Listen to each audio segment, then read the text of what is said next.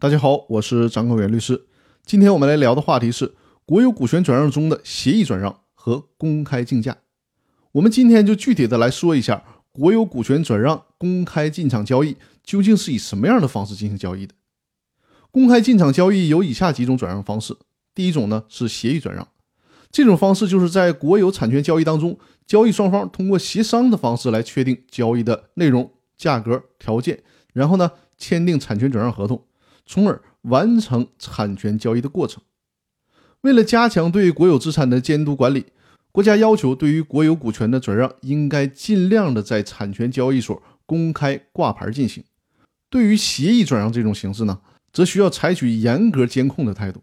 说的直白点，就是尽可能的到交易所公开挂牌进行转让。没啥特殊情况，尽量不采取协议转让的方式。这是为了防止内幕交易的发生，防止损害国家的利益。那么哪些情况下可以采取协议转让的方式呢？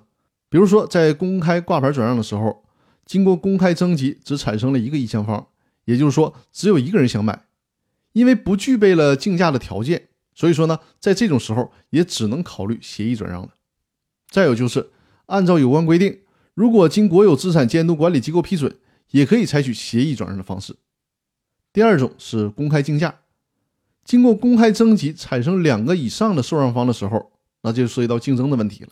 那么由产权交易机构按照转让方公告时公布的竞价方式实施公开竞价。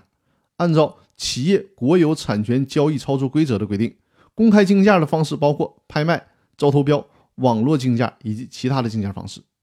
这与协议方式相比呢，拍卖和招投标等公开竞价交易的方式，由于引入了竞争的机制。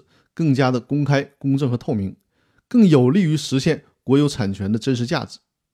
所以呢，公开竞价是国有股权转让中采取最多的方式。那好，今天的分享就先到这里，谢谢大家。